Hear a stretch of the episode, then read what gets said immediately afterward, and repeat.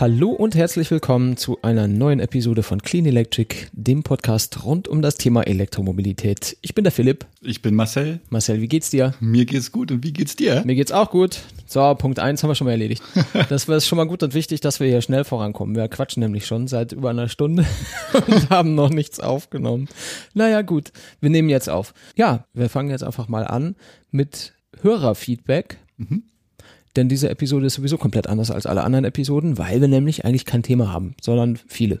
Ja. Oder? also richtig viele. Das richtig man, viele. Genau. Wir haben nämlich bei der letzten Episode gemerkt, die die, die E-Bikes-Episode, dass irgendwie die Hälfte gar nicht um E-Bikes ging von den zwei Stunden. Mhm. Und da haben wir uns entschlossen, eine, eine Folge quasi themenfrei oder äh, Themen vielfältig einfach zu machen, über alles zu reden, was gerade so passiert ist.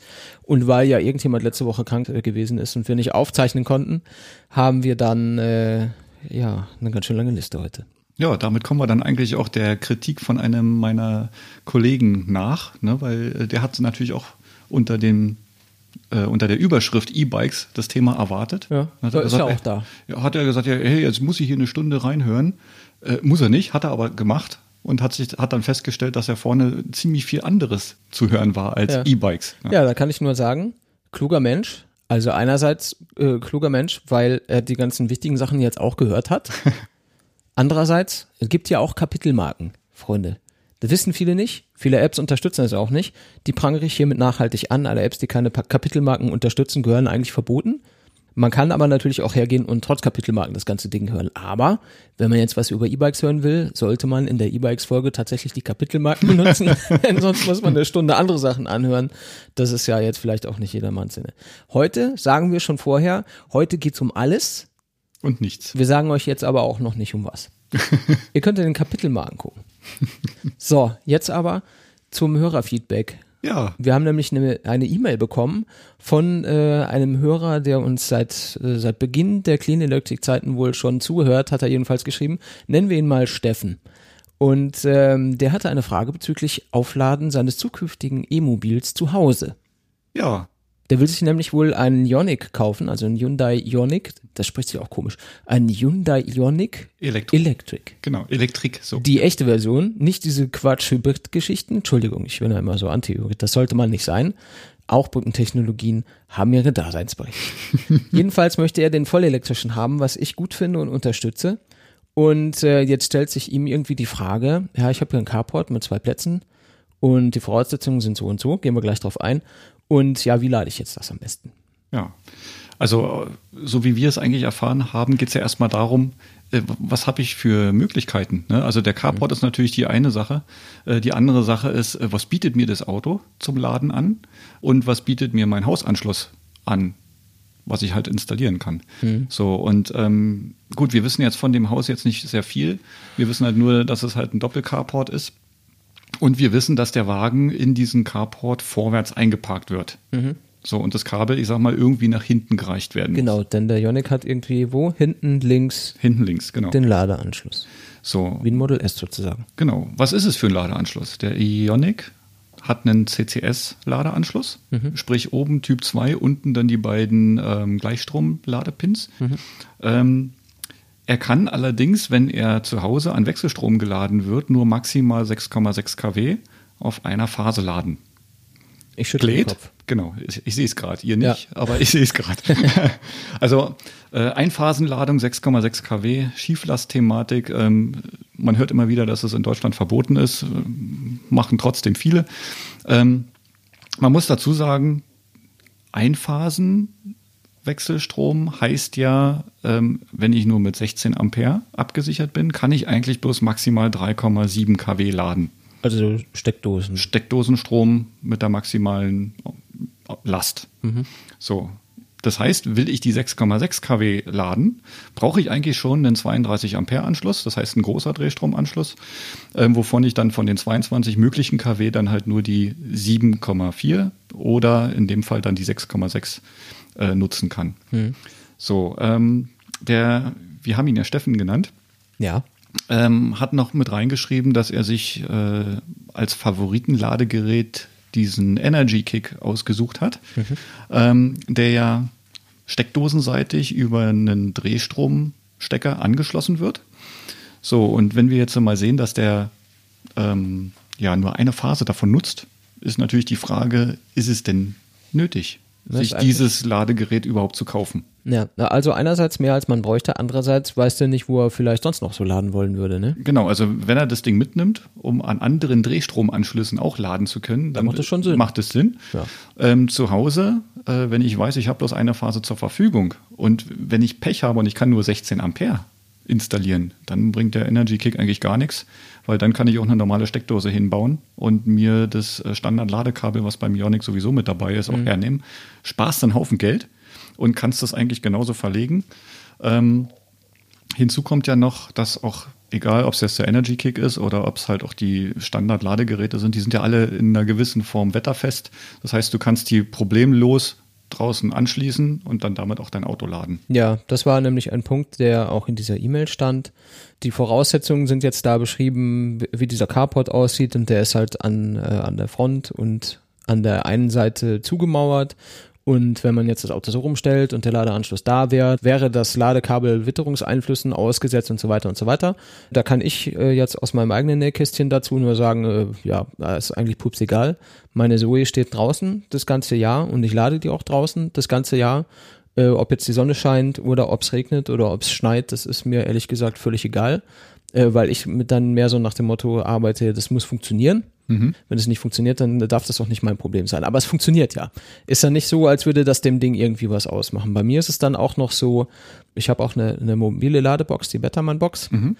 Die hängt in der Garage und in der Garage ist aber nicht der Starkstromanschluss. Das heißt, ich muss von da mit einem Verlängerungskabel an die Hauswand, also irgendwie vier Meter durchs Freie, an die Hauswand, an meine Starkstromdose, da stecke ich dann die Box an und an der Box stecke ich dann Typ 2 Kabel für meine Zoe an, die draußen steht. Also sowohl das Typ 2 Kabel als auch der Stecker und das Auto und das Kabel für die Verlängerung zur Starkstromdose ist alles draußen. Egal bei welchem Wetter. Und es ist halt echt pups egal. Also wenn man lang genug lädt, ist da nicht mal mehr Schnee, da wo das Kabel, wo das Kabel liegt. Hat also auch Vorteile, da muss man da nicht schippen.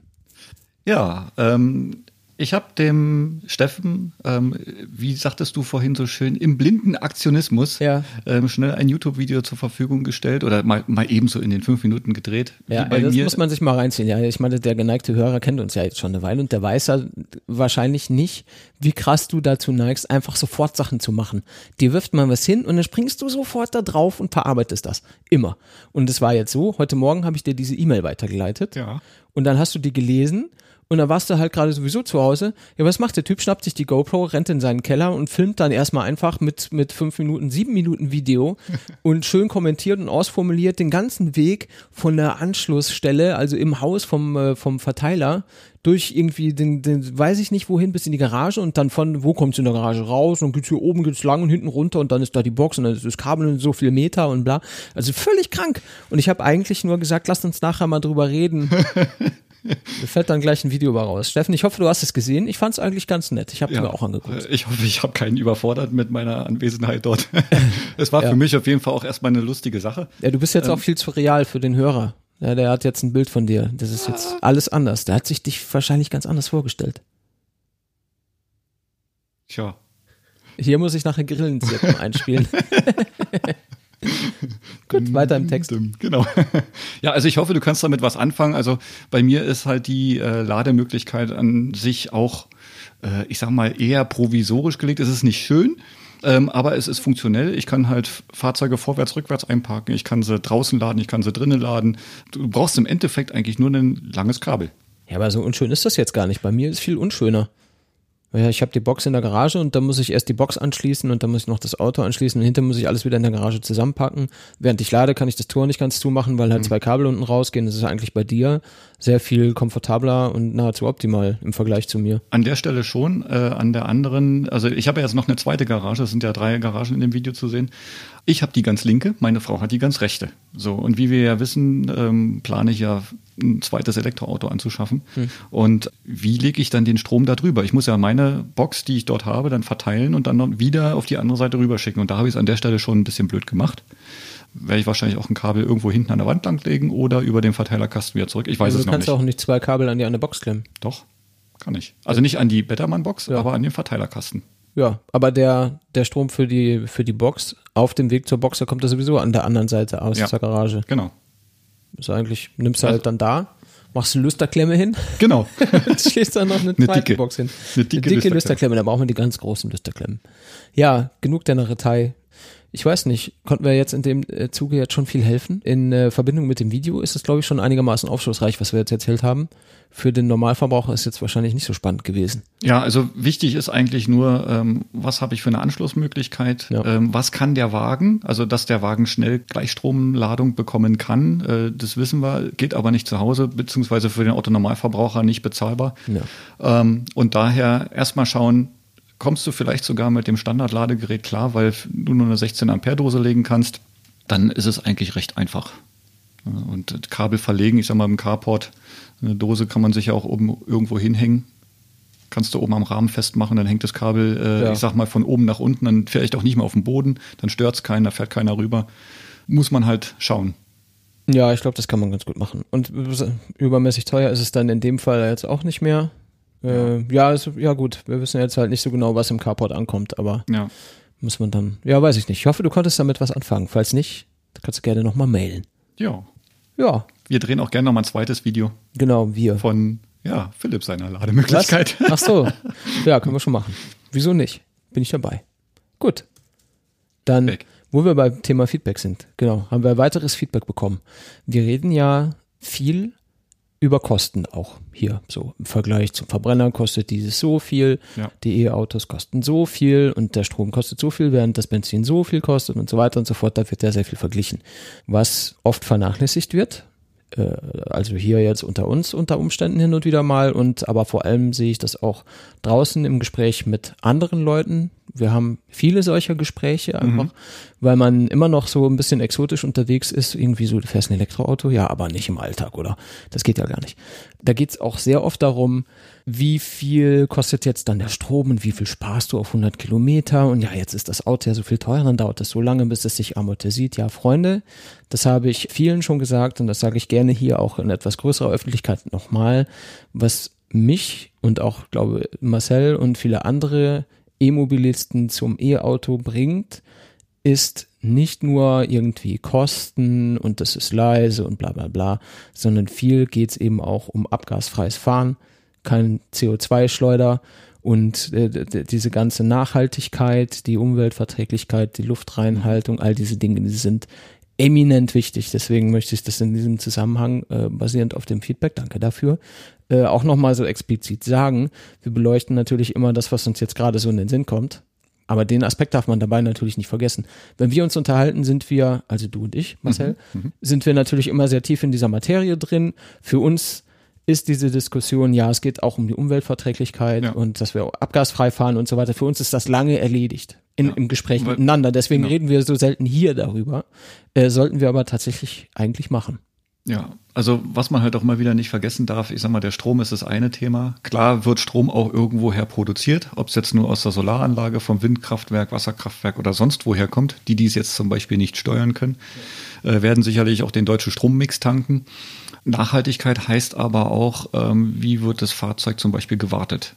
Ne? Und wir wissen halt auch klar, die Wartung bei einem E-Auto kann günstiger sein, aufgrund der Art, wie es produziert ist oder wie es äh, funktioniert. Ähm, es gehört aber auch einfach dazu, dass zum Beispiel Sachen wie eine Kupplung, da sind ja äh, Reibscheiben drin, die werden nicht verbraucht. Äh, du hast Öle, die ständig gewechselt werden müssen. Äh, die belasten natürlich auch die Umwelt, die müssen irgendwoher gefördert werden. Ähm, und äh, wenn ich alle 30.000 Kilometer mir, ich sag mal, fünf oder sechs Liter Öl ins Auto kippen muss, äh, vielleicht auch noch Öl nachkippen muss, weil der Motor halt einfach welchen verbraucht, dann gehört das auch mit zum Thema Nachhaltigkeit, dass ich diese Dinge einfach nicht mehr brauche.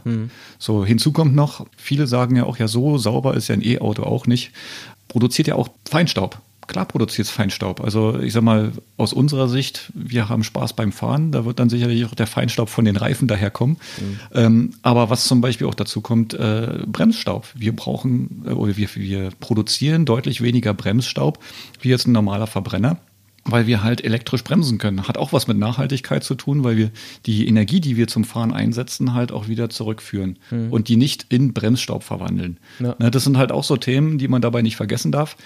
ja, also da, da ist für mich auch der Nachhaltigkeitseffekt mit dabei. Ja. Für mich persönlich ähm, auch noch, ich nutze den Wagen nicht nur für mich alleine. Also mittlerweile ist es sogar so, dass ich äh, regelmäßig äh, Fahrgemeinschaften gerade in die Firma äh, bilde. Ähm, wir sitzen mittlerweile zu dritt im Auto. Mhm. Ja, das ist halt nicht so, wie man es sonst immer sieht, fettes SUV oder du stehst halt früh im Stau und du guckst halt um dich herum und es sitzt immer nur einer im Auto. Mhm. Ähm, bei mir sind es zwei Passagiere. Wir sparen zwei Fahrzeuge, die wir nicht bewegen müssen. Wir sparen in der Garage zwei Plätze, die, wo halt nicht gesucht und rumgefahren werden muss, dass man da halt äh, einen, Standplatz bekommt. In der Arbeit jetzt meinst du? In der Arbeit, ja. ja. Ne, ob es jetzt in der Tiefgarage ist oder ob es auf, auf, der Straße ist. Mhm. Wir brauchen halt den Platz nicht und ähm, natürlich kann ich dann sagen, klar, A, fahre ich am günstigsten, ich fahre äh, mit von den, von den Kosten her am günstigsten, aber natürlich auch am saubersten. Ne? Guter Punkt. Eben. Ja, das darf man dabei nicht vergessen. Und jeder, der darüber nachdenkt, sich ein E-Auto zu kaufen und sich an höheren Kosten stößt, sollte diesen Aspekt jetzt dabei nicht vergessen. Denn, wie man so schön sagt, von nichts kommt nichts. Wenn wir es nicht machen, macht es keiner, dann baut auch keiner ein E-Auto, weil es nicht verkauft werden kann. Klar, kostet es jetzt vielleicht im Vergleich zum entsprechenden Verbrennermodell, wenn es ein E- und Verbrennermodell davon gibt, mhm. kostet das E-Modell mehr aus verschiedensten Gründen. Trotzdem ist es auf jeden Fall 2016 die falsche Entscheidung, sich nicht ein E-Auto oder wenigstens einen Hybriden zu kaufen. Mhm. Nach meiner bescheidenen Meinung, die viele wahrscheinlich nicht so interessiert, aber ich glaube, die Leute, die hier zuhören, vertreten diese Meinung ebenfalls. Und ich finde, sollten die alle entsprechend nach außen promoten, dass es nicht nur darum geht, dass ich jetzt auf 100 Kilometer 6 Euro weniger Verbrauchskosten habe, von mir aus, je nachdem, was ich vorher mhm. gefahren bin, sondern dass es eben auch ums große Ganz geht. Das darf man aber nicht immer so unter den Tisch fallen lassen. Das ist mehr so eine schwer greifbare Geschichte. Mhm. Weißt du, den Euro kann jeder in die Hand nehmen, kann jeder sagen, guck mal hier, das ist das Geld, das ich gespart habe. Aber den, den Einfluss, den das hat auf unsere Umwelt, auf uns selber, mhm. auf uns persönlich, mhm. gehen wir nach Stuttgart, wenn das Mockalarm ist, das, das muss man sich vor Augen führen, wenn man darüber nachdenkt, was man sich als nächstes für ein Fahrzeug kaufen will. Es geht ja einfach auch schon in die Richtung, wenn man jetzt ähm, gerade im Stau steht oder wenn man halt in die Innenstadt reinfährt und man sieht halt neben sich einen äh, Radfahrer fahren. Mhm. Vielleicht noch mit dem Anhänger hinten dran, das Kind hinten drin. Ich bin jetzt kein ähm, Umweltapostel mhm. als solches, ne? aber man macht sich dann schon Gedanken, wenn man sich mit diesem Thema beschäftigt. Der Typ, der atmet den Verbrennerkram ein. Und äh, ich sag mal, ähm, es ist ja nun nachgewiesen, dass in Deutschland mehrere 10.000 Leute, ich sag mal, mit Atem Erkrankungen oder so zu tun haben, mhm. die aufgrund von äh, Abgasen äh, entstehen mhm. und natürlich dann daran auch vorzeitig sterben. Ne? Und das sind Sachen, wo man dann schon ein bisschen, ja, ich sag mal, im Kopf darüber sich ein bisschen, nach, äh, ein bisschen nachdenken sollte. Ja, und das betrifft natürlich sehr die Leute, die mit dem Fahrrad oder zu Fuß unterwegs sind, in der Stadt zum Beispiel, äh, betrifft uns aber auch selber. Ja, klar, durch, durch die Klimaanlage und oder Lüftung oder offenes Fenster oder sonst was, atme ich jetzt das Zeug, was vorne aus dem Diesel raus, rausbrennt, atme ich genauso ein. Ja. Und äh, ja, kann ich nicht gut finden. Ich muss aber ehrlich gesagt auch zugeben, darüber mache ich mir tatsächlich erst, seitdem ich elektrisch fahre, mehr Gedanken, weil es einem einfach so viel krasser auffällt als früher. Du warst es gewöhnt, das Auto macht Krach, das Auto nagelt rum, wenn es kalt ist, das Auto verliert mal Öl, wenn es irgendwo steht, das Auto verursacht Abgase, das ist einfach eine gegebene Sache. Die hast du über dein Leben hinweg einfach akzeptiert und die siehst du als gegeben an und das ist für dich okay. Und wenn du jetzt deine, deine Gewohnheiten änderst oder ein elektrisches Auto fährst oder vielleicht auch gar nicht Auto fährst, und dann bist du morgens unterwegs bei plus zwei Grad und die Autos stehen alle an der Ampel und äh, dieseln und qualmen die Welt voll und du atmest das ein, dann fällt dir das erstmal auf. In dem Moment, wo du mit deinem, ja, ist immer so mein, mein Hassmodell, mit deinem X6 irgendwie da an der Ampel stehst, was einfach viel zu groß, viel zu schwer und einfach unnötig leistungsfähig ist, was du da irgendwie jedes Mal, du, du verbrauchst ja auf 100 Kilometern irgendwie den Gegenwert von zwei Tafeln Schokolade in CO2.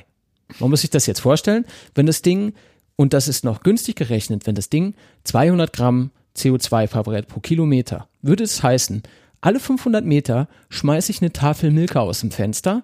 Das ist genauso schwer wie das Gas, was mein Auto pro 500 Meter in die Luft brät. Wahnsinn. Das, das muss man sich mal vor Augen führen. Ich finde das erschreckend und ich möchte das nicht mehr haben. Und ich möchte, dass andere Leute das auch merken. Und nicht nur die 75.000 Leute, die diese Folge jetzt gerade, ja, sondern auch die anderen. Also jeder, der das hört und der sich darüber Gedanken macht, der sollte die Möglichkeiten, die wir haben heutzutage, Twitter, Facebook, sonstige Öffentlichkeit, äh, durchaus nutzen, um auf solche Sachen hinzuweisen. Mhm. schon der Übergang zum nächsten Thema eigentlich. Wir haben in letzter Zeit äh, ein paar Dokus zu diesem Thema im Fernsehen, in Mediatheken oder YouTube oder sonst wo gesehen, mhm. äh, auf die wir, glaube ich, gerne mal hier kurz noch hinweisen wollen würden. Äh, für die Leute, die das noch nicht gesehen haben, das eine ist, ich gucke in die Märchen, Liste. Das Märchen vom sauberen Auto. Das Märchen vom sauberen Auto, Link in den Show Notes. Ähm, ich würde jetzt gar nicht groß darauf eingehen, worum es da geht, äh, sondern einfach den Hinweis darauf geben, dass man sich das mal anschauen darf, wenn man daran generell interessiert ist.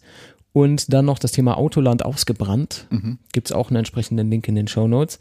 Damit kann man äh, die eine oder andere halbe Stunde ganz gut verbringen und lernt noch was dazu.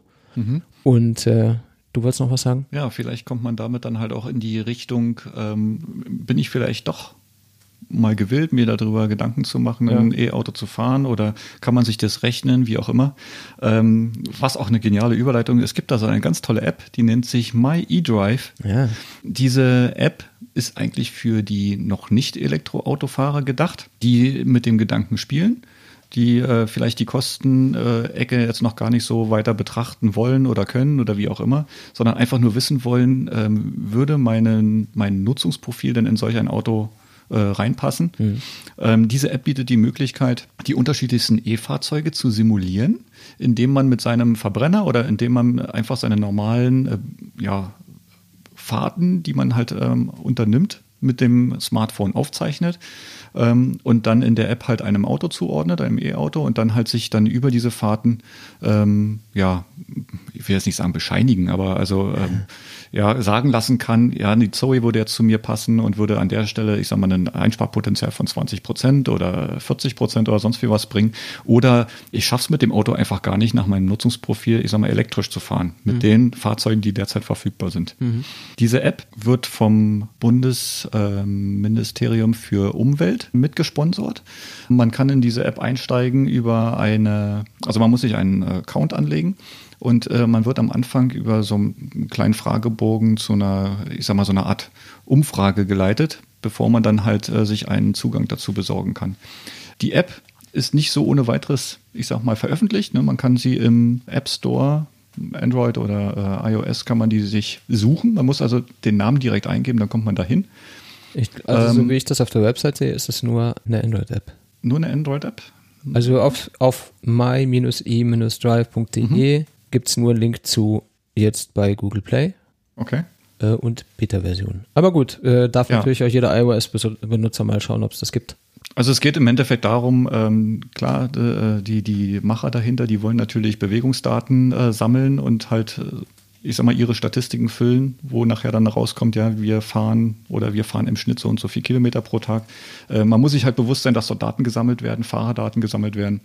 Ähm, aber für einen selber, denke ich mal, der mit dem Gedanken spielt, ist es ein tolles Instrument, um festzustellen, kann ich mit einem E-Auto heute schon fahren oder nicht. Ja, das ist auch was, was ich Leuten immer sage, was du wahrscheinlich auch Leuten sagst, wenn sie darüber philosophieren, ob jetzt ein E-Auto irgendwie brauchbar ist für sie. Ich, ich sage halt auch immer als erstes oder zumindest im, ganz am Anfang eines Gesprächs mit jemandem, der sich dafür interessiert, dass es nur dann momentan sinnvoll ist, wenn das Auto leisten kann, was du so brauchst. Mhm. Wenn du jetzt jeden Tag äh, keine Ahnung, 400 Kilometer äh, Autobahn fahren muss, dann ja, würde ich mir das überlegen mhm. zum jetzigen Zeitpunkt. Wenn du aber wie ich jetzt jeden Tag 60, 70 Kilometer fährst und äh, auch Landstraße, einfach mal in die Stadt zur Arbeit und wieder zurück und solche Sachen, dann, ja, weiß ich nicht, würde ich platt sagen, wärst du dumm, wenn du den Verbrenner kaufst, weil es einfach voll keinen Sinn macht. Ja. Und wenn du jetzt diese, diese App hernimmst und führst die dann mit dir, während du mit deinem Verbrenner zur Arbeit pendelst und zum Einkaufen fährst und deine Tochter zum Tennisplatz bringst oder was weiß ich, was du so machst normalerweise. Und äh, kannst dann hinterher rauslesen, ach, oh, guck mal, das könnte ich mit einem Nissan Leaf oder einer Zoe, könnte ich das mindestens genauso gut machen. Mhm. Die, die, die Vorteile liegen auf der Hand. Ich meine, wir haben über das Umweltthema schon gesprochen. Dann kommen die finanziellen Themen dazu. Dann ist das sicherlich auch eine, eine ja, ein guter weiterer Aspekt, den man betrachten kann, wenn man jetzt darüber nachdenkt, ob man sich jetzt was Elektrisches zulegen sollte oder nicht. Mhm. Finde ich jetzt nicht schlecht. Also die Idee finde ich gut. Dass dabei Daten erhoben werden, ist klar, weil ohne geht's halt nicht. Aber ich weiß jetzt nicht, ob die damit irgendwelche verrückten Sachen planen. Kann ich mir eigentlich nicht vorstellen. Was sollen die damit machen? Ja, eigentlich wissen sie nichts. Ich sag mal, der Account, genau. der dort angelegt wird, der ist ja weitestgehend anonym. Ja. Ne, also man gibt eine E-Mail-Adresse an und dann kriegt man irgendwann ein ähm, äh, Passwort zugeschickt und dann wird man mit dieser E-Mail-Adresse den Daten zugeordnet und fertig. Ja. Ähm, also was hier auf der Website steht bei über uns, ist ganz unten rechts irgendwie das Thema Motivation. Und zwar äh, wird da unter anderem erwähnt, die Unsicherheiten Richtung Elektrofahrzeugkauf liegen zum einen in der begrenzten elektrischen Reichweite, aber auch die von Herstellern genannten standardisierten Verbrauchswerte und Reichweiten ohne Berücksichtigung von Klimaanlage und Co. stehen immer wieder in der Kritik. Das ist natürlich ein Ding. Wenn ich eine Zoe kaufe und die sagen, ja, hier, klar, 240 Kilometer, weiß ich und weißt du und weiß jeder Zoe-Fahrer, das stimmt natürlich nicht. Ja. Idealbedingungen haben wir nicht werden wir auch nicht erreichen. Also die 240 Kilometer kannst du, wenn du damit ganz normal und alltäglich fährst, wahrscheinlich, sehr wahrscheinlich nicht erreichen. Aber wer jetzt dann äh, diese Erfahrung noch nicht gesammelt hat und auch nicht mit jemandem mal drüber sprechen konnte, wie das so wirklich ist und eine gesunde Einschätzung irgendwie sich von anderen Leuten holen kann, denen er vertraut, mhm. in Hinsicht auf Reichweiten, Verbräuche und so weiter und so fort und wie ist es im Alltag und was ist mit dem Winter und so weiter. Die Fragen, die man sich einfach zwangsläufig stellt, bevor man so ein Auto kauft, der ist relativ gut beraten, sich die App mal anzuschauen. Ja, also Denn da kommen hinterher tatsächlich irgendwie Werte bei rum, die man gebrauchen kann. Also ich habe die App bei mir mal spaßenshalber einfach mal in Verwendung und ähm, ich fahre jetzt eine Zoe und kann jetzt quasi direkt auch vergleichen, ähm, wie wird die Zoe dort bewertet, wenn ich die als Probefahrzeug auswähle. Ja, und ähm, der Wagen an sich von den, von den Grundeinstellungen her wird mit 123 Kilometern Reichweite, also echter Reichweite dort angegeben. Wenn man dann nachher losfährt und je nachdem, wie man fährt, also es wird auf diesem Tracking-Bildschirm quasi angezeigt, wie voll ist dein Akku virtuell, wie weit kommst du noch virtuell, wie schnell fährst du gerade nach GPS und wie viele Kilometer hast du bereits zurückgelegt. Und die Akkuanzeige, das hat mich sogar ein bisschen erschrocken, die ist fast identisch mit dem, was mein Akku Tatsache angezeigt hat, von mhm. der ähm, prozentualen, von dem prozentualen Füllstand her. Allerdings nicht ganz dementsprechend, was die Reichweite nachher noch geht, äh, äh, abgibt. Also jetzt bei den Temperaturen draußen ist es Tatsache so, dass ich ein bisschen mehr Energie verbrauche als dann die App angeben würde. Man hat da ein Gap von so 15 bis 20 Kilometern. Die sind jetzt verschmerzbar, mhm. ne, weil wenn er jetzt 120 Kilometer anzeigt und das, die App sagt dir, du hast 140 Kilometer im Normalfall, damit kann ich eher was anfangen, als wenn mir vom Hersteller vorgelogen wird, du darfst halt, oder du kriegst 210 oder 240 Kilometer aus der Zoe raus. Ne? Mhm. Und äh, da denke ich, funktioniert die App an, an sich im ersten Test schon mal sehr gut. Die Daten werden natürlich umso genauer, je mehr man fährt, je mehr man diese Fahrten aufzeichnet. Und dann kann man sich das ja entsprechend für die Fahrzeuge dann zurechtstellen. Ich ja. werde mir das auch mal installieren und dann mal schauen, wie nah das an der Realität ist. Mhm. Aber das, was du jetzt so nach dem ersten Eindruck berichtest, das klingt ja schon mal ganz gut. Jo. Ja, wer Bock hat, das zu machen, kann das gerne machen und uns gerne wissen lassen, wie gut oder wie weit weg vom tatsächlichen Verbrauch das letzten Endes ist, wenn man das mal so ein, zwei Wochen verfolgt hat. Ihr kennt ja die Kontakte. Twitter, Facebook, E-Mail, kann man alles irgendwie machen. Oder schickt uns eine Sprachnachricht. Das ist natürlich nice. Wer eine Sprachnachricht schickt, der kann sich ja hier theoretisch auch mal hören unter Umständen, wenn er was Sinnvolles zu sagen hat. Gut, das würde ich sagen, wäre es zu dem Thema. Marcel, was ist das nächste Thema? Ja, wir waren vorhin bei dem, bei dem Bundesamt Bundesamt für ah. Umwelt und so weiter. Mhm. Wir haben jetzt wieder mit einem Bundesamt zu tun, das Kraftfahrtbundesamt. Ja, was passiert dort? Die kriegen Probleme. ja, die Deutsche Umwelthilfe verklagt das KBA ähm, bezüglich der Zulassung zum Opel Insignia war das, glaube ich, ne? Mhm. Ein Fahrzeug, was halt offiziell die, also, oder nach Meinung der Deutschen Umwelthilfe, die Zulassung hätte gar nicht erreichen dürfen. Also Typzulassung. Die Typzulassung, genau. Weil das Fahrzeug deutlich an den vorgegebenen oder angegebenen Abgaswerten vorbeizieht. Ja, ähm, was es jetzt für uns heißt, ist jetzt die Frage, ob es vielleicht demnächst noch ein paar mehr Fahrzeuge gibt, die vielleicht unter Umständen diese Typenzulassung verlieren könnten. Mhm. Äh, Im Normalfall also ich denke mal jetzt nicht, dass die von eben auf jetzt die Fahrzeuge außer Betrieb setzen, aber hier wird auf jeden Fall der Hersteller schon unter Zugzwang gestellt, mhm. ähm, was mit seinen Fahrzeugen zu machen. Und ähm, hier merkt man halt auch schon, welcher Druck jetzt gegenüber den Herstellern aufgebaut wird, weil ähm, wir sehen es an VW, am Diesel-Skandal, dass halt ähm, eine Rückrufaktion gestartet wurde, die mehrere Millionen Fahrzeuge betrifft. Und das Gleiche könnte jetzt auf Opel hinzukommen. Mhm. Die Frage ist, wie oft und wie lang kann sich ein Autohersteller sowas leisten? Na, im Zweifelsfall nicht so oft. Ja. Und umso schlimmer ist eigentlich, wenn man dann liest, Daimler plant nee. für weitere, äh, also weitere drei Milliarden Euro für die Entwicklung von ja, Verbrennungsmotoren. Generation Verbrennungsmotoren. Wie blöd. Wie Ja. blöd muss man sein? Ja, komplett dumm. Das ist halt diese leider nach wie vor weit verbreitete Denke der großen Autokonzerne. Denn es ist ja immer noch das, womit sie ihr Geld verdienen.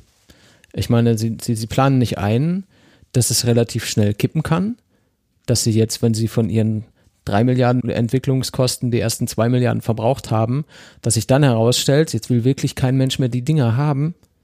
Und dann ist es halt einfach komplett verbrannte Kohle. Ja. Also Geld. Ja. Und ja, es ist nicht gerade sehr weitsichtig, aber äh, Daimler, aber auch die anderen großen Hersteller, soweit ich weiß, betonen halt, ja, das ist ein Standbein von vielen und so weiter und so fort. Ich weiß jetzt nicht, was sie da groß dran entwickeln wollen. Klar, es gibt irgendwie äh, weiter sinkende Grenzwerte, äh, die es irgendwie zu erfüllen oder zu unterbieten gilt. Wie sie das in der Vergangenheit gemacht haben, sieht man ja hier und da. Also gar nicht ähm, sondern einfach äh, Dinge schön geredet, auf Prüfständen neue andere Software verwendet oder ich meine, es ist einfach auch krass vorbei am Alltag. Sieht man auch an äh, einer der vorhin erwähnten Dokumentationen. Da ist äh, so ein, so ein freundlicher Herr mit seiner B-Klasse, glaube ich, unterwegs, Ja.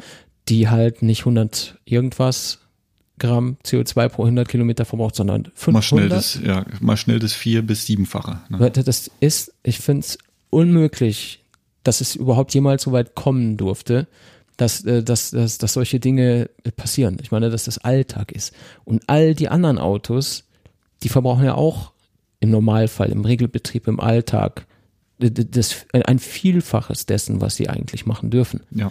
Also, dass keiner schafft, das irgendwie vernünftig zu regeln, das ist mir tatsächlich schleierhaft. Aber gut, da kann ich nicht viel drüber reden, denn äh, da ist mein Wissen sehr begrenzt. Das wird schon alles seine Gründe haben.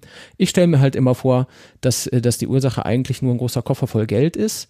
Wenn der weißt wenn der Koffer voll genug ist mit Geld, dann ist der Grenzwert schon okay. So stelle ich mir das vor, aber das ist natürlich, äh, weiß ich nicht, ob das so ist. Ja, äh, womit hat Daimler jetzt eigentlich noch zu tun? Also nicht nur Daimler allgemein, sondern alle deutschen Hersteller. Wenn man jetzt Richtung China schaut, ähm, die haben ja, ähm, die, ja in, in den Medien ist es quasi so breit getreten worden, dass China ja ähm, diese Elektroauto-Quote einführen möchte. So und äh, China, wie wir alle wissen, ist ja mit einer der größten Märkte, egal worum es geht, ob es jetzt äh, Solar ist, ob es Auto ist, ähm, also der, der Markt, ob es Rohstoffe sind zum Beispiel auch, der Markt dort oben, äh, da drüben ist riesengroß und äh, am wachsen wie blöd. Und ähm, natürlich werden dort auch sehr, sehr viele deutsche Fabrikate verkauft. Und ähm, ja, Bald nicht mehr. bald nicht mehr, genau. So. Ja. Und ähm, auf der einen Seite, klar, ähm, Daimler hat dann sein chinesisches ähm, Standbein in der Firma BYD mit, ähm, ich sag mal, reingetreten. Ja, wie sagt man es am besten? Ja, mit ja. aufgestellt. Ja. Das heißt, die machen dort in Richtung Elektromobilität natürlich auch eine ganze Menge. Ähm, Mehr, wo man mehr jetzt als in ihrem Heimatland. Mehr als in auch. ihrem Heimatland, genau. Das ist das, was, was ich eigentlich immer ziemlich komisch finde. Mhm. Auf der anderen Seite, ähm, mittlerweile ähm, fangen sie halt auch in Deutschland, in Deutschland an, zweigleisig zu fahren. Also es fängt ja an damit, dass die ihre Batteriefabrik ähm, vergrößern wollen. Was heißt Batteriefabrik? Die bauen Batterien zusammen, das heißt Zellen produzieren sie selber nicht, Ja. aber die bauen Batterien zusammen, ähm, hauptsächlich auch für Heimspeichersysteme. Also es gibt von Daimler eine, eine Heimspeicherbatterie und natürlich auch jetzt in Richtung äh, Fahrzeuge. Ne? Beim Pariser Autosalon haben sie ja den neuen EQ vorgestellt oder diese, diese EQ-Baureihe als Ja. solches. Und da sei hier erwähnt, dass die ähm, dieses Fahrzeug hier in Deutschland in Bremen bauen wollen. Ja, also wenigstens ein kleiner Lichtblick in die Richtung, dass die vielleicht jetzt sich doch umdrehen, dass sie sich dann neu ausrichten. Ja, es sieht halt tatsächlich so aus, als würden sie zumindest ernsthaft darüber nachdenken, das einfach mehrgleisig zu machen, statt äh, wie bisher alles eben auf die eine Technologie zu setzen, die man äh, mit, mit Hilfe der Politik hier einfach als die Technologie etabliert hat. Also ich meine, der Dieselmotor ist halt nicht umsonst in Deutschland das Antriebskonzept. Das ist, kommt nicht dadurch, weil es so geil ist, sondern aus äh, anderen Gründen, die viel mit Vergünstigungen zu tun haben, nach meinem Empfinden. Und sich jetzt da Richtung Elektro auszurichten, ist jetzt nicht so unklug. Tja, man sieht in der Richtung auch immer mehr ähm, Hersteller, die sich dort ausrichten. Ne? Nehmen wir jetzt Ja. zum Beispiel mal Seat.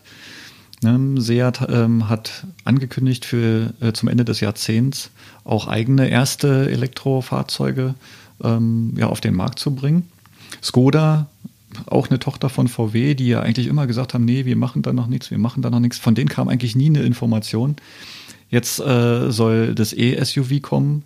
Ähm, der Superb, der Octavia und der Kodiak, die sollen wenigstens als Plug-in-Hybride kommen. Mhm. Ähm, da wird es jetzt halt auch schon ein bisschen äh, konkreter, wohin die zukünftige Ausrichtung geht.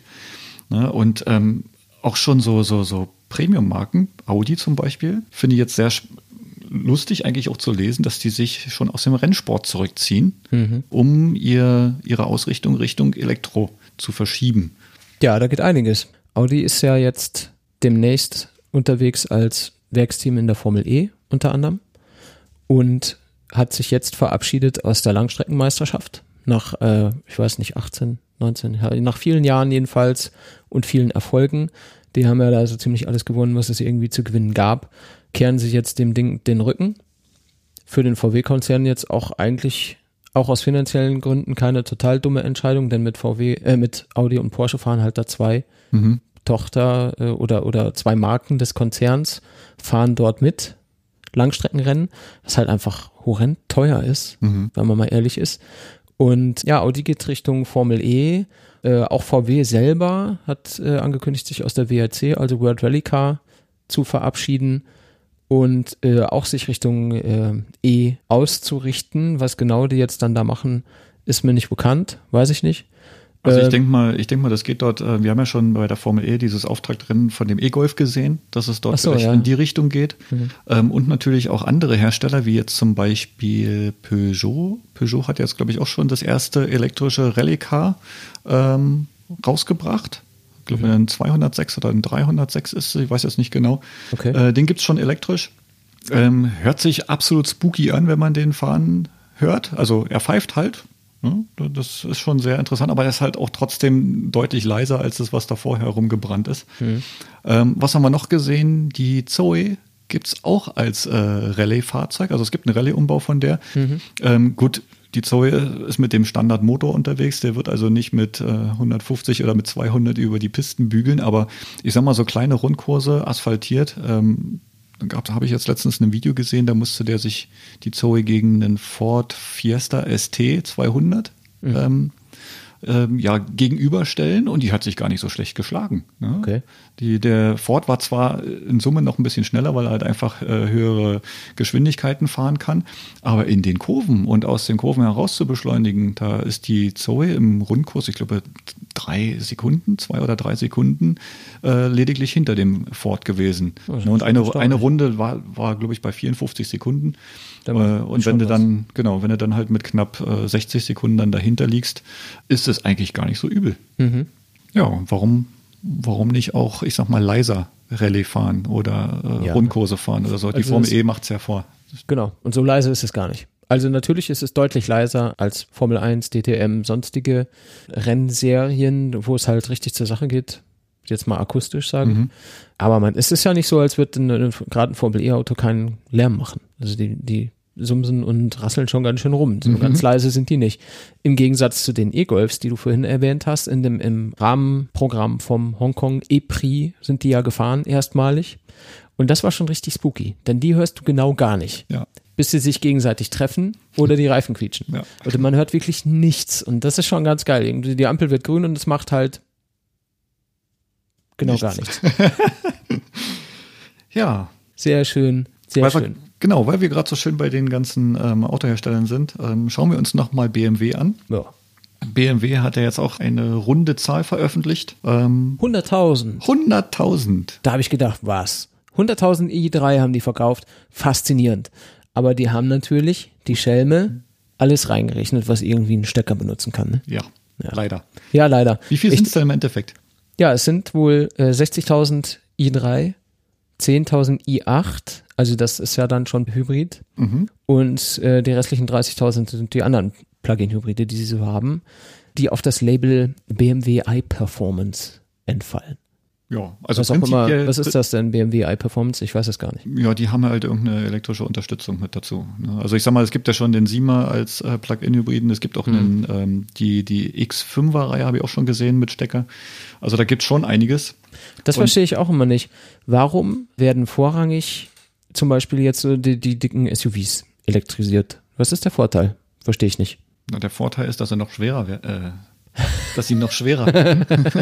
und Ja, das ist dass sie natürlich ein in der Riesenvorteil. Hoffnung, dass sie in der Hoffnung halt äh, weniger Sprit verbrauchen und damit halt, ich sag mal, diesen einen der Negativpunkte, die so ein SUV hat, vielleicht wegzudrücken. Ach, das ist alles Quatsch. SUVs haben nur Negativpunkte. Ich sag's euch, der erste Hersteller, der einen elektrischen Kombi baut, der gewinnt. Hört meine Worte. Was die Leute wollen, sind keine dämlichen SUVs. Was die Leute wollen, sind blöde Kombis. In Deutschland. Ja, klar. Die anderen interessieren mich jetzt nicht. Ich denke jetzt, jetzt gerade im Moment deutschlandweit. Ja. Und das verstehe ich nicht. Viele Leute, ich meine, schaut euch das an. Wie viele Leute sich ein Kombi kaufen, weil die das gut finden. Die wollen den Platz und die wollen den Platz. Ich meine, viele andere Sachen sprechen jetzt nicht für ein Kombi. Aber niemand kommt her und sagt, ja, wir haben irgendwie diese ganzen Automodelle, lass uns doch den Kombi elektrisieren. Der hat ja auch viel Platz zwischen den Rädern für Akkus und womöglich unterm Kofferraum auch noch, hinter, dem, hinter, hinter der Hinterachse, was weiß ich. Da passt so viel äh, Akku rein in so ein Auto. Und keiner macht das. Was ist denn los? So ist es beim Ionic zum Beispiel. Ne? Der Ionic ist ja eigentlich auch eine Fließhecklimousine Hm. ähm, und dem sein Akku beginnt eigentlich auch knapp vor der Hinterachse und geht dann über die Hinterachse nach hinten in den Kofferraumbereich, also den Kofferraumbodenbereich. Hm. Ich habe auch erst gedacht, die Batterie, die geht bis nach vorne, so wie bei der Zoe. Tut sie nicht? Tut sie nicht. Warum nicht? Äh, vielleicht will man sich Optionen offen halten, die Batterie noch zu vergrößern, ich weiß es nicht. Ähm, aber Äh, das ist vielleicht, weil ich meine, den gibt's ja als Verbrenner, als Richtig, Hybrid genau. und als Vollelektro. Das ist wahrscheinlich wieder irgendwie so ein Kompromiss, den man schließen muss für so ein Baukastensystem. genau, macht's Das, die, woran auch VW sterben wird. macht's die Hybride weg, zieht die Batterie bis nach vorne und dann kommt er nicht nur 280 Kilometer weit, sondern Das ist nämlich genau das Ding. Letzten Endes schießen sie sich doch selber in den Fuß. Die sagen, wir bieten das in drei Varianten, aber das E-Auto fährt halt nicht so weit. Ja, warum fährt das nicht so weit? Ja, weil wir den Platz nicht ausnutzen, den wir eigentlich für einen Akku hernehmen. Warum macht ihr das nicht? Grillen zirpen. Wissen sie gar nicht, warum die das nicht machen. Ich verstehe es nicht. Das kann doch alles nicht so schwer sein, Leute. Ihr müsst einfach nur hier zuhören. Wir sagen euch, was wir wollen. Was wir wollen, ist das, was die meisten wollen und das macht ihr dann. So wie Shell. Shell. Ja. Du hast ja angetwittert. Ich habe das ja, ich habe das ja getwittert vor vielen Monaten, äh, Monaten, vor vielen Monaten, also vor vielen Monaten habe ich ja mal getwittert an diese ganzen Tankstellenbetreiber und Ölmultis und so weiter. Wie wäre es denn, wenn ihr an eure Tankstellen Ladesäulen baut? Hat natürlich niemand drauf reagiert, außer dem Typen, ähm, dessen Twitter-Handle irgendwie at aral irgendwas war.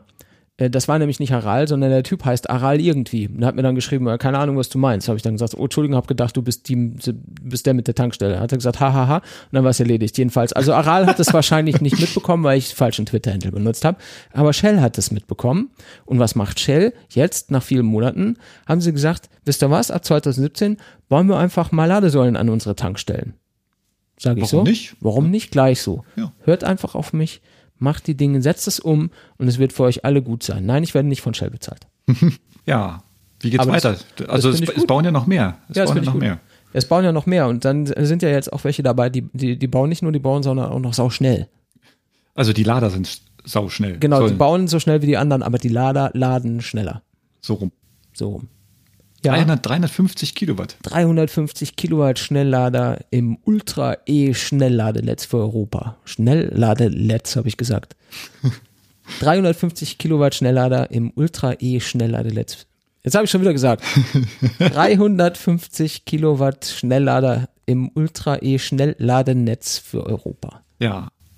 Prompt einen Tag später oder weiß ich nicht, zwei Tage später auf elektrif.net ähm, habe ich eine Umfrage gesehen. Da wurde dann äh, die Frage gestellt, ist denn ein Schnelllader mit 350 Kilowatt bis 2020 überhaupt nötig?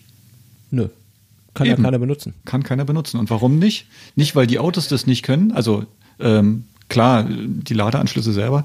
Der Flaschenhals ist hier an der Stelle eigentlich die Batterie. Die Batterien sind einfach noch zu klein, um mit dieser Ladeleistung ähm, oder um die Ladeleistung in der vollen äh, Geschwindigkeit ausschöpfen zu können. Ne, selbst ein Tesla, der ja schon wirklich verdammt schnell lädt, lädt halt nur mit 125 Kilowatt. So, die ähm, CCS Schademo-Säulen selber sollen ja auch nur bis 150 Kilowatt in dem nächst schnelleren Step laufen. Ja, 150 Kilowatt.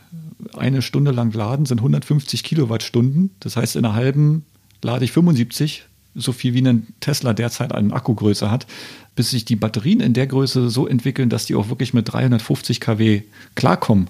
Da ist, glaube ich, 2030 noch nicht erreicht. Meinst du? Denke ich. Weiß nicht. Ja gut, äh, halten wir das mal so fest. Ich glaube ja, das geht alles schneller. Denn viele Dinge, die ich eigentlich erst Ende nächsten Jahres erwartet habe, sehe ich in Ansätzen schon heute. Da bin ich sehr mit zufrieden. Das ist, weil die Leute halt auf uns hören. Weißt du? Ich habe halt nicht gedacht, dass der Turnaround so schnell ist. Äh, wenn die äh, Dinge hören, die gut sind, dass sie sich sagen, ja, das ist gut. Und dann machen sie das einfach. Das habe ich nicht erwartet ja, ich weiß nicht, 350, ja, da, da geht doch einiges. Da wird doch so viel entwickelt, bis hin zu selbstkühlenden Kabeln für große Stromstärken. Ich meine, also, wo kommen wir denn dahin? Dass jetzt dann die Akkus sich nicht so schnell laden lassen sollen, das kann ja nicht sein. Ja gut, ähm, bei der Zoe selber werden ja jetzt die Akkus doppelt so groß. Das heißt, man könnte ja dort eigentlich auch doppelt so schnell Energie reinpumpen. Die werden doppelt so groß? Ja, von der Kilowattstunden. Ach so, vom, von, von, der, von, von der ihrer Aufnahmefähigkeit. Genau. Kapazität, ja genau. Doppelt Genau. so groß hört sich halt jetzt an, wie die, da ist jetzt der Zoe-Akku so groß wie zwei Zoe-Akkus. Nein, nein, nein, nein. Ja, ich meine natürlich die Kapazität. Alles klar.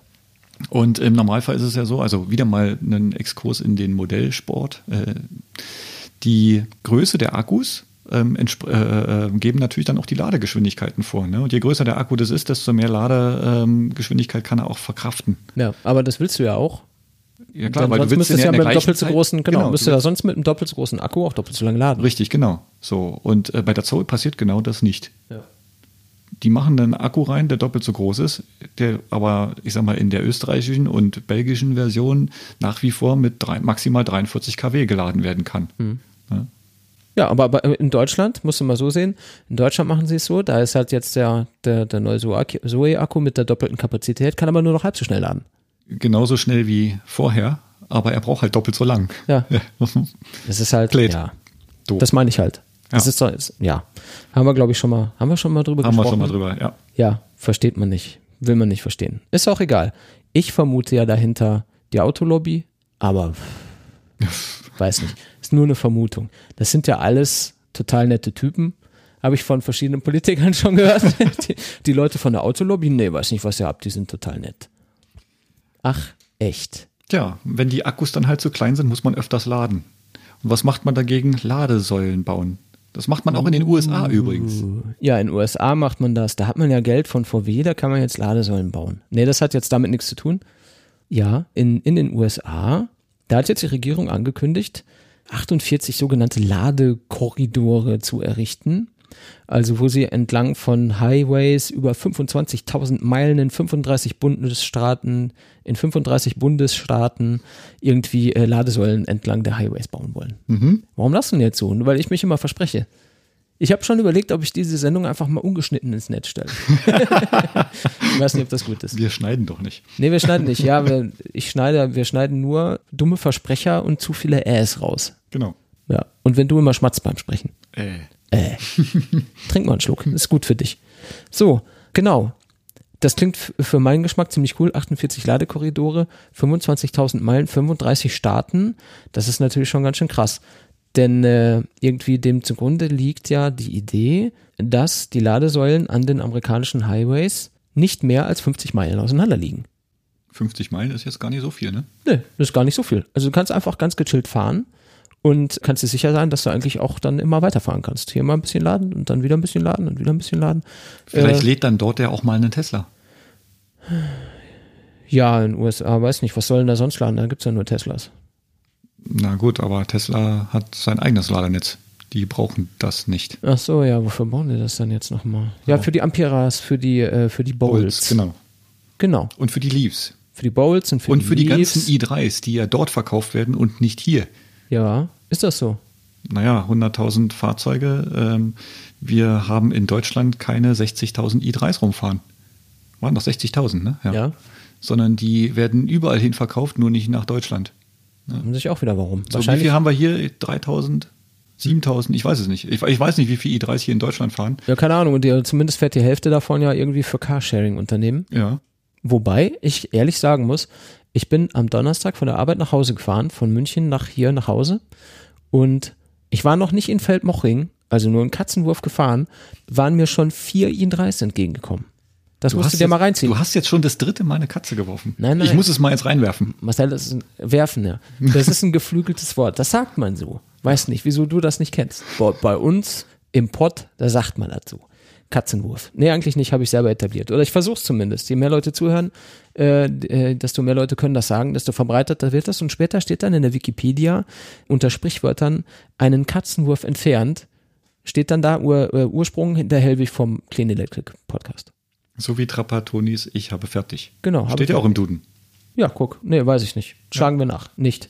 Doch, Jedenfalls. steht im Duden. Ja, hier, hier jedenfalls sind mir da vier, auf wenigen Kilometern Strecke, vier i3 entgegengekommen und zwei Autos vor mir fuhr eine weiße Zoe.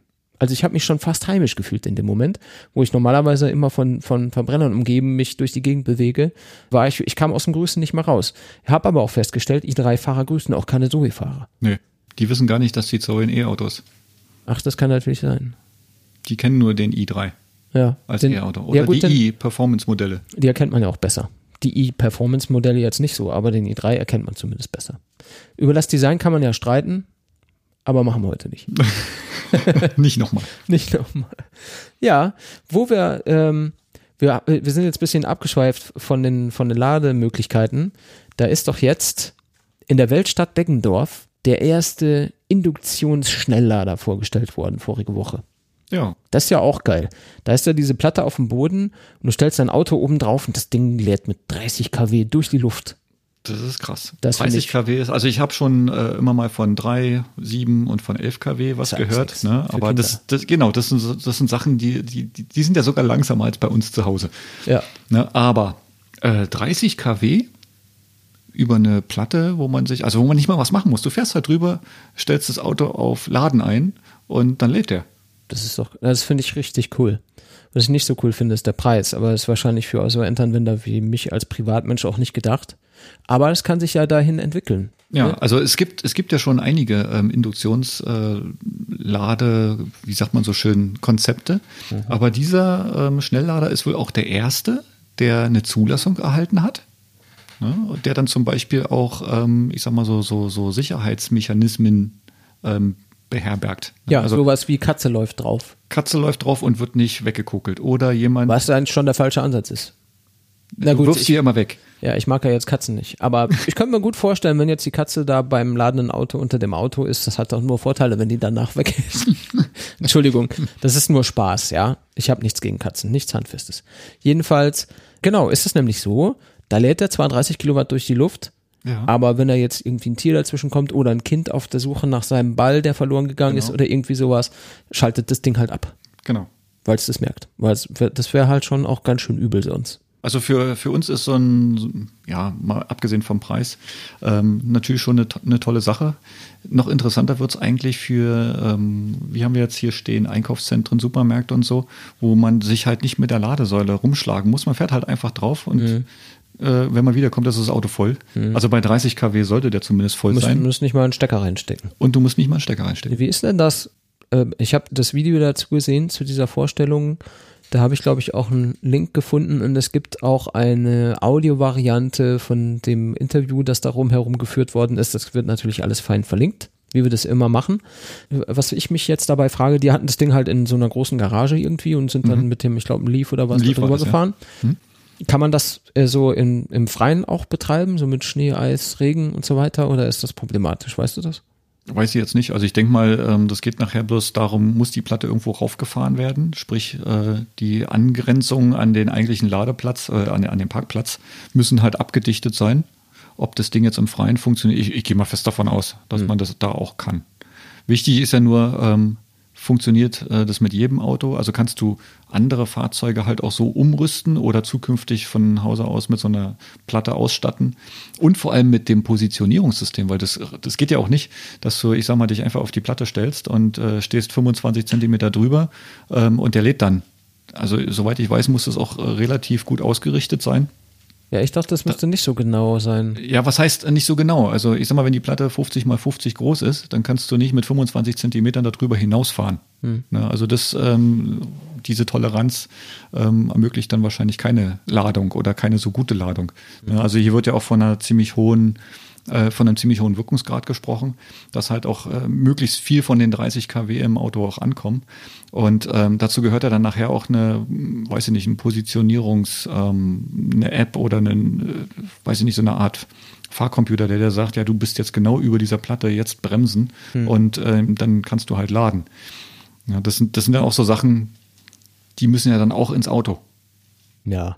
Ja, das ist wahrscheinlich alles eine Kostenfrage. Jetzt haben wir so oft Kosten gesagt, also das Ding soll irgendwas zwischen 20 und 30.000 Euro kosten, plus die Platte am Auto oder im Auto nochmal 1 bis 3.000 Euro.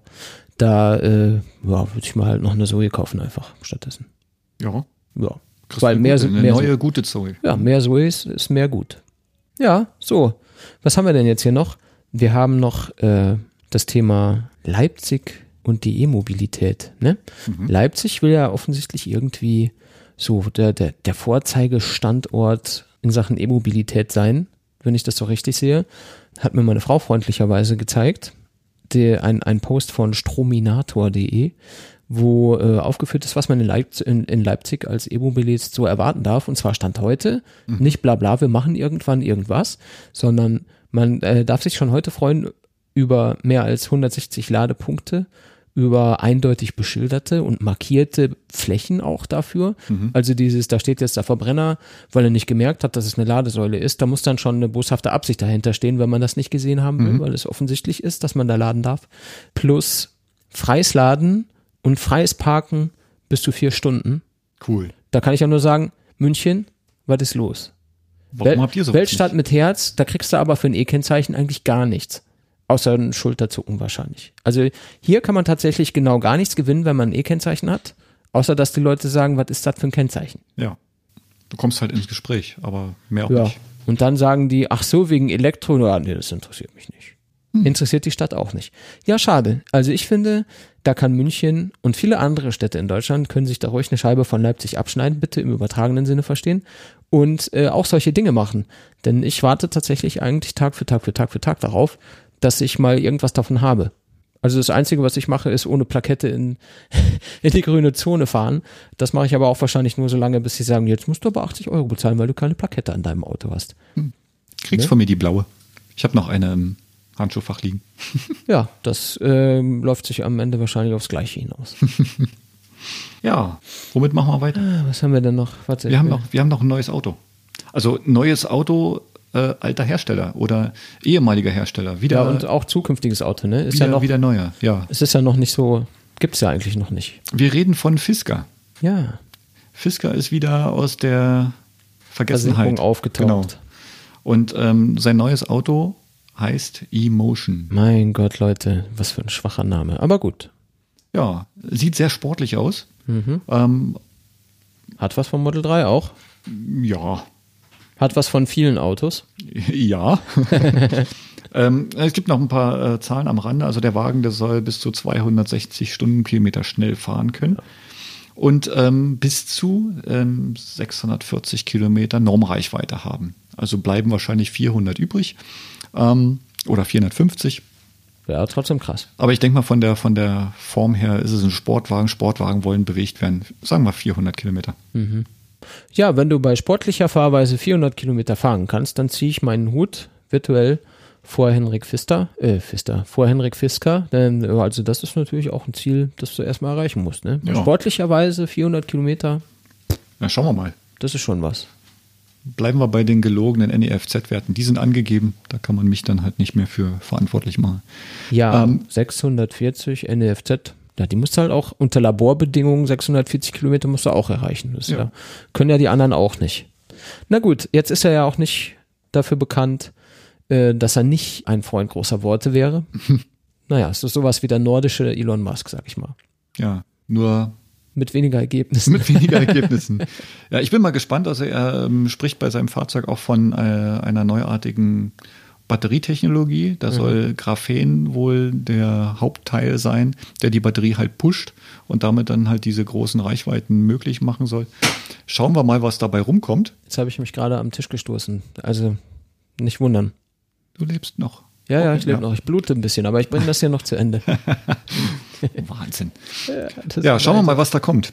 Ja, was ist jetzt das mit diesem Graphen? Also ich habe die Notizen gelesen und habe gedacht, Batterien mit neuartiger Graphentechnologie. Habe ich gedacht, na gut, keine Ahnung, was das ist. was ist jetzt Graphen? Ist das diese Anoden, Kathoden, äh, Genau. leitet jetzt besser Geschichte, oder? Ja, oder man kann halt einfach in dieser Struktur mit Graphen wohl mehr ähm, Elektronen binden und damit halt mehr Energiedichte erzeugen. Na, und somit dann halt Batterien leistungsfähiger machen. Na gut. Ja, also ich bin so, gespannt. so die Versprechung. Schauen wir mal, was rumkommt. Ja, aber das ist ja, was ich immer sage, Marcel, auch die Akkus, die entwickeln sich rasant weiter. Die ganze Geschichte entwickelt sich rasant weiter. Je mehr Leute das wollen, desto mehr wird da an Grips und Geld draufgeworfen, damit das besser wird. Das war schon immer so. Aber erstmal machen.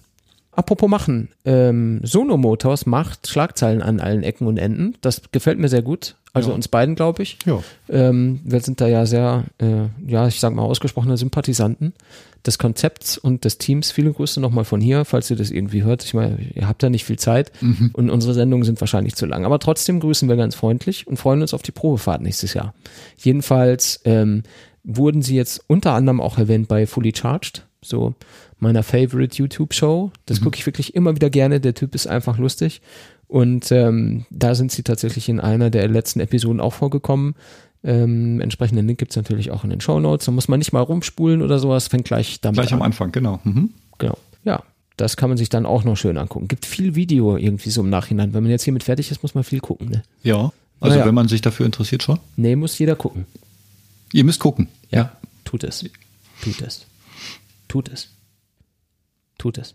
Marcel, nächstes Thema. Tesla. Tesla. Ähm, wollen wir nicht erst noch über, über die Politik noch kurz ein bisschen schimpfen? Nochmal. Ja, gut. Ja, wir haben doch- Wir können wir nicht genug machen. Gibt Ja. genug Themen. Genau, da, da war doch noch diese Sache mit diesem Verbot von Neuzulassung von Verbrennungsfahrzeugen ab 2030, äh, 30, ab 2030, habe ich ja, haben wir ja erwähnt. Und lustigerweise, naja, erwarteterweise knicken halt Politiker ein bei dem Thema, jetzt schon. Jetzt schon. Und, Und am äh, schlimmsten, am schlimmsten ist, dass es von den Grünen kommt. Das, hab, das habe ich wirklich überhaupt nicht verstanden.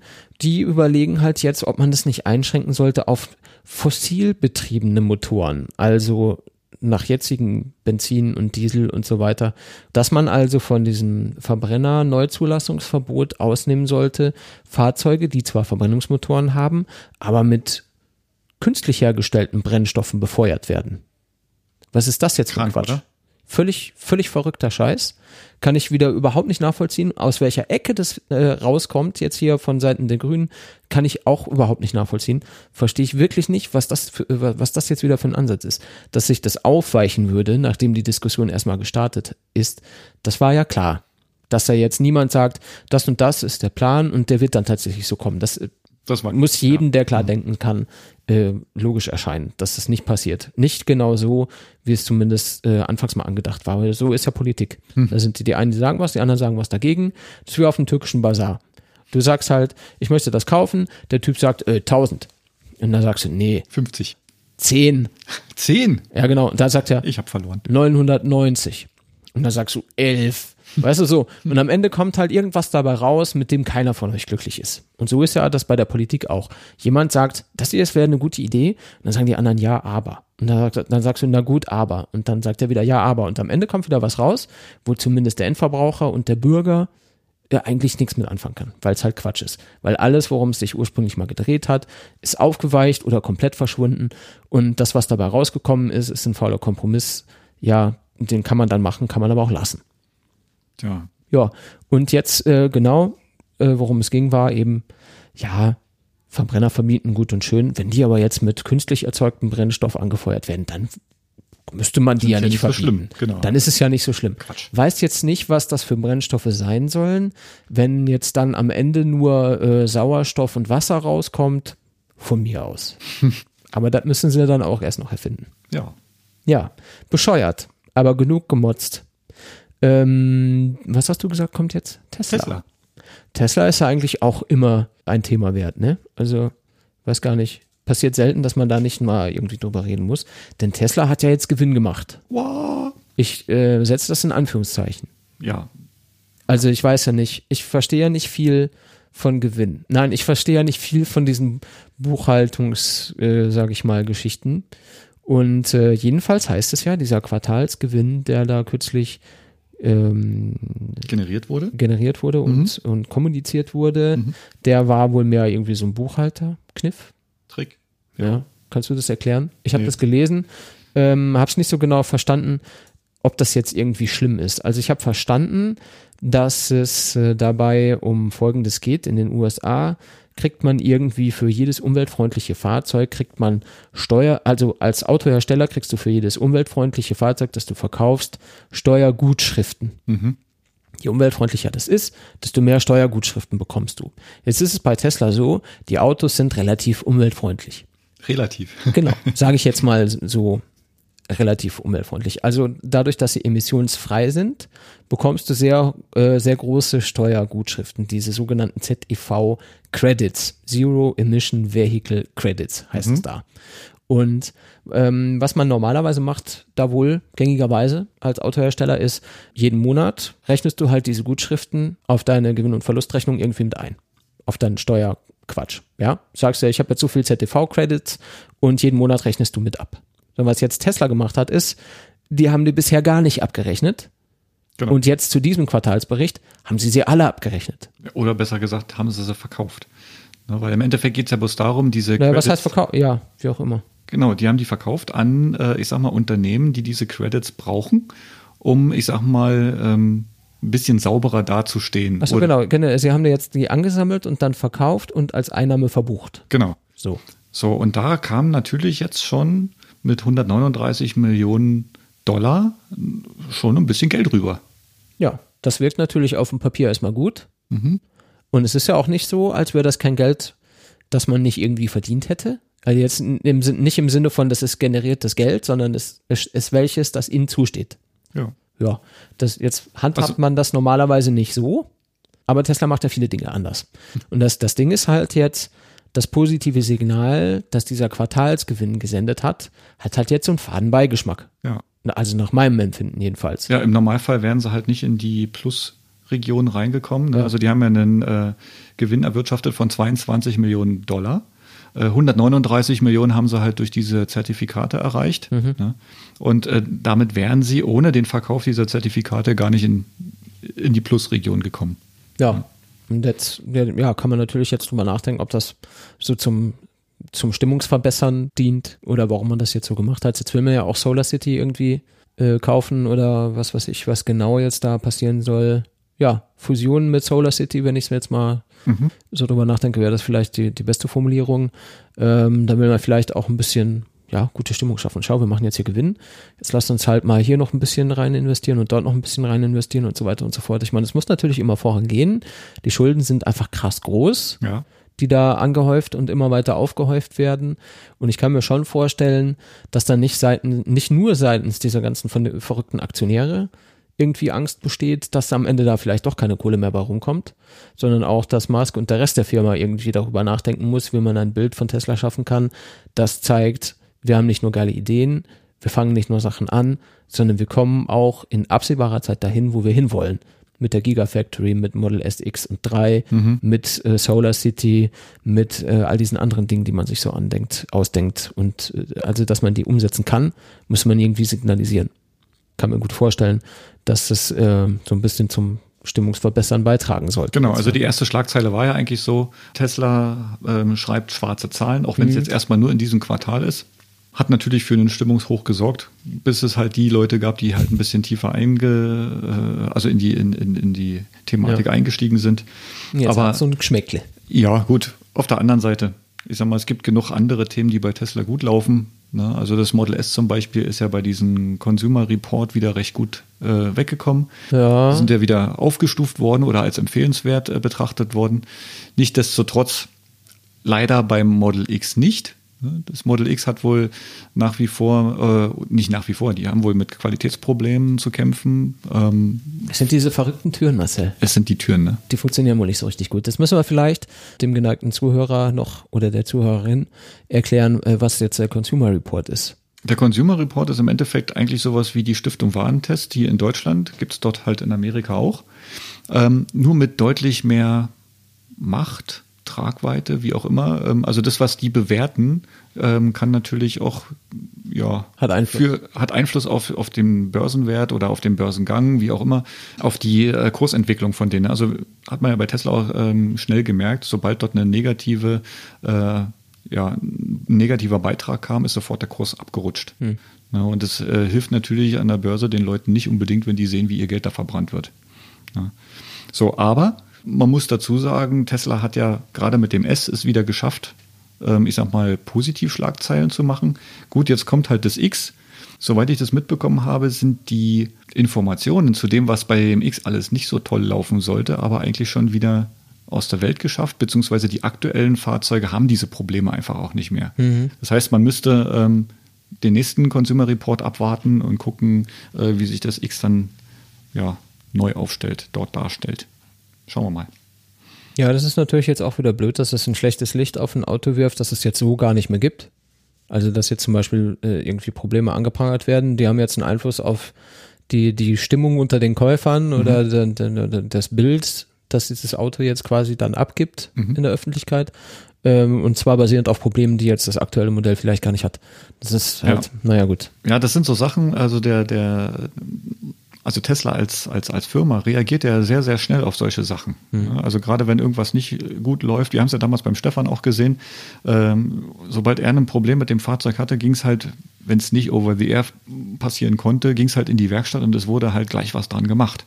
So, und die Erfahrungen, die da draus gezogen worden sind, die sind halt gleich für die nächsten Modelle umgesetzt worden. Ne, da hängen die anderen Hersteller leider, äh, ja, mit ihren Modellwechseln, mit ihren Facelifts deutlich hinterher.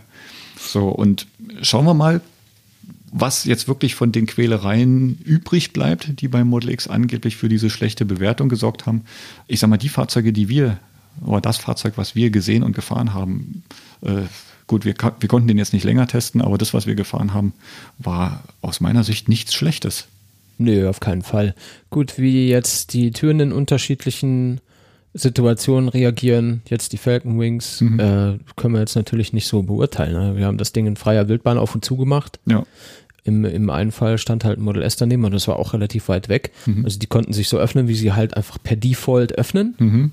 Wenn ich jetzt in der Tiefgarage bin und es ist eng und ich stehe auch noch daneben und die Decke ist auch noch niedrig, weiß ich jetzt nicht, ob die sich dann optimal verhalten Mhm. oder ob sie irgendwie hängen bleiben oder ob sie nicht mehr zugehen wollen oder weißt du, ich habe keine Ahnung. Ja, das Konnten wir auch nicht testen. Genau. Kann mir halt vorstellen, dass das mehr so Edge Cases sind, wo die nicht richtig gut funktionieren. Ich glaube, wenn das Ding irgendwo in der Pampa steht und du machst das auf und zu, hast du auch keine Probleme, sondern wahrscheinlich so eine Geschichte mit der Sensorik, ja. Ich merke, Ja. da ist was, jetzt bleibe ich mal stehen. Ja, toll, jetzt kann der nicht einsteigen. Das ist, pff, ja, keine Ahnung.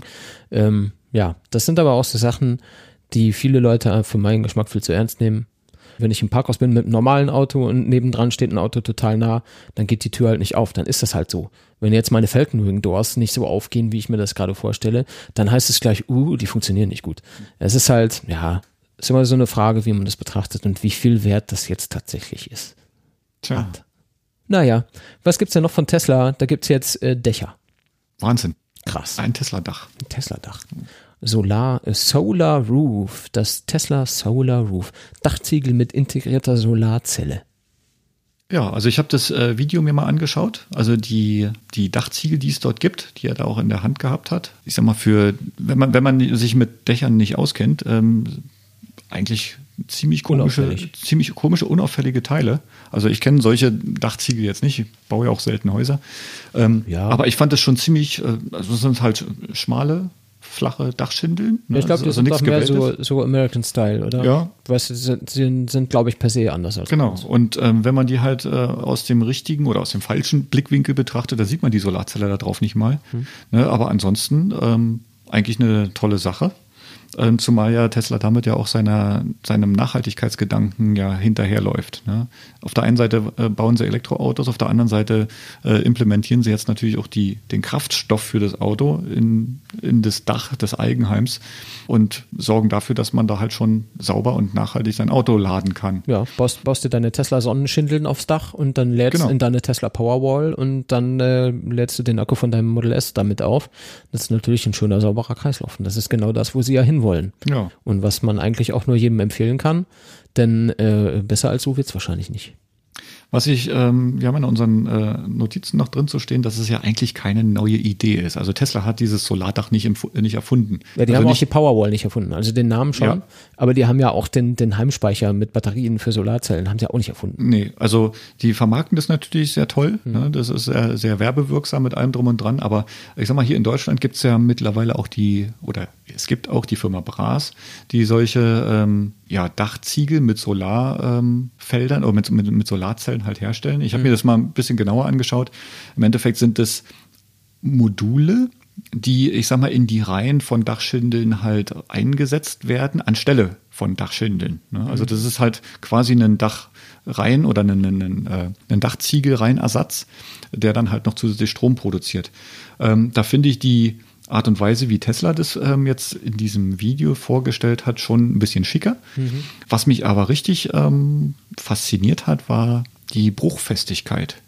Ne, also Tesla ist ja nicht nur mit den Fahrzeugen ähm, und mit immer wieder Vorstellungen äh, oder hat ja nicht nur mit diesen Vorstellungen auf sich aufmerksam gemacht, sondern ähm, die erzählen ja auch immer wieder mal so, so, so Begriffe, Tesla Glas zum Beispiel. So, und ähm, diese Dachschindeln sind wohl sehr bruchfest. Und haben sie auch wieder so ein kleines Video ähm, nebenbei reingestellt, wo die einfach aus einer Höhe X eine kleine Stahlkugel mhm. fallen lassen und dann halt die unterschiedlichsten Dachziegel dazu ähm, als Opfer darstellen. Das waren, glaube ich, vier Stück. So, ganz links ähm, war eine, ein roter, typischer Tonziegel, Dachziegel, weiß ich nicht, was das für ein Material ist. Das Ding ist natürlich in tausend Teile zersprungen, als die Kugel drauf traf. Die beiden Dachschindeln daneben auch und die ganz rechte Tesla-Dachschindel. Man hat zwar gesehen, dass die Kugel irgendwo eingeschlagen ist, aber das Ding ist halt nicht kaputt gegangen. Mhm. So, und ähm, denken wir mal jetzt zum Beispiel draußen an Hagelschäden äh, oder ich sag mal äh, Unwetter, wo halt ein bisschen mehr runterkommt als nur feuchte äh, mehr Wasser, als Wasser. Also mehr als Wassertropfen. Danke. Dieses feuchte, das, was Ja. hier vom Himmel fällt. Was, Genau. Äh, Ähm, da ist natürlich dann ähm, ja auch noch so ein bisschen der Effekt mit dabei. ja. Weiß man, was das, Das hält. kostet? Nein, Natürlich nicht. nein, weiß man leider nicht. Nee. Wann gibt's das? Weiß man auch nicht. Also du kannst es jetzt bestellen, aber wann die kommen, ich glaube Anfang nächsten Jahres. Du kannst heute dann äh, die, die, ähm, die Ziegel wohl bestellen, kannst einen ähm, Plan für nächstes Jahr ähm, aufstellen, wann du dein Haus bauen willst und ich glaube zweites Quartal oder sowas. Also früher geht's da, glaube ich, nicht. Aber ich finde es wirklich reizvoll, muss ich schon sagen. Ja. Also wenn du, du, du, deckst, du deckst dein Dach mit diesen Solar Roof Dachziegeln und du hast eine Powerwall im Keller und dann hast du dein Elektroauto vor der Tür und da hast du deinen eigenen Stromkreislauf komplett sauber und, und, und, und unabhängig. Das ist schon, ich finde das schon sehr reizvoll. Ja. Muss ich schon sagen. Ich brauche neue Dachziegel.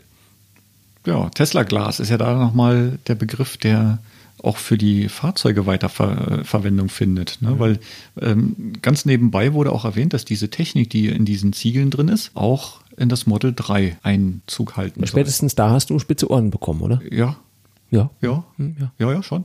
Weil ich mir dann gefragt Da stand auch, im Tele äh, stand auch ein Model 3 vor der Tür, hast du gesehen? Ja, Ja. hat auch einer ganz fies äh, äh, hinterrücks versucht zu filmen und Hm. dann sind die Ordnungsleute gekommen und haben dann die ganzen Passanten drumherum mal schnell weggeschickt. ähm, existiert auch ein schönes Video bei YouTube.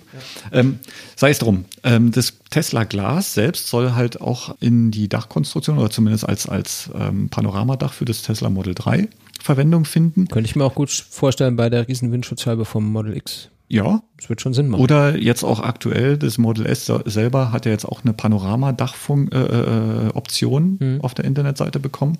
Wenn die dort diese Technik mit einbauen, warum auch nicht? Das Glas scheint sehr stabil zu sein. Ähm, was ich nicht glaube, ist, dass die dort die Solarzellen mit einbauen. Also jetzt zumindest nicht beim Model S. Ja. Ähm, und die Frage ist ja auch, wie viel kommt aus ähm, einem kleinen, also verhältnismäßig kleinem Dach wie bei dem Model 3 raus? Sollte man es mit teuren Solarzellen äh, bestücken? Das ist genau der Plot. Also ich würde sagen, bau sie halt ein, statt sie nicht einzubauen. Aber es ist natürlich eine Preisfrage. Das Auto ist Ja. wahrscheinlich ohnehin relativ teuer und es ist schwierig, es zu einem Preis zu produzieren, den die Leute bezahlen wollen und können. Äh, wenn man dann jetzt herkommt und würde dann noch Solar ins Dach bauen, äh, würde das unter Umständen den Rahmen sprengen. Man könnte aber auch hergehen und sagen, das ist optional. Wer jetzt zu viel Kohle hat, der kann halt da nochmal x tausend draufwerfen und kriegt dann Solarzellen in seinem Glasdach und ja, was das machen würde, ja, würde halt den, den, den Verbrauch verringern. Ja, also ich denke mal, ganz so krass wie bei Sono Motors wird es nicht werden, dass Ja. wir da 30 ähm, Kilometer, also Da- Zusatzkilometer am es zu Tag und dafür wird zu wenig sein. Ja, weil Sono Motors baut ja darauf, dass die Solarzellen auch in den Ja, Türen das ganze und, Auto ist genau, eine Solarzelle. Richtig, genau. Du sprichst es kurz aus. Ja, ich falle dir immer ins Wort, tut mir leid. Nein, und ähm, in die Richtung wird es nicht laufen. Es wird wahrscheinlich eher äh, dahin laufen, dass irgendwelche Verbraucher unterstützt werden, dass halt der Verbrauch nach unten geht, wie du sagst. Ja, dass halt äh. Reichweite erhöht wird, aber man wird es vielleicht nicht so merken. Das ist, ja, das ist wahrscheinlich eher so eine Kalkulationsgeschichte, glaube ich auch. Ja. Also es ist halt, wahrscheinlich ist es zu teuer, das so zu machen.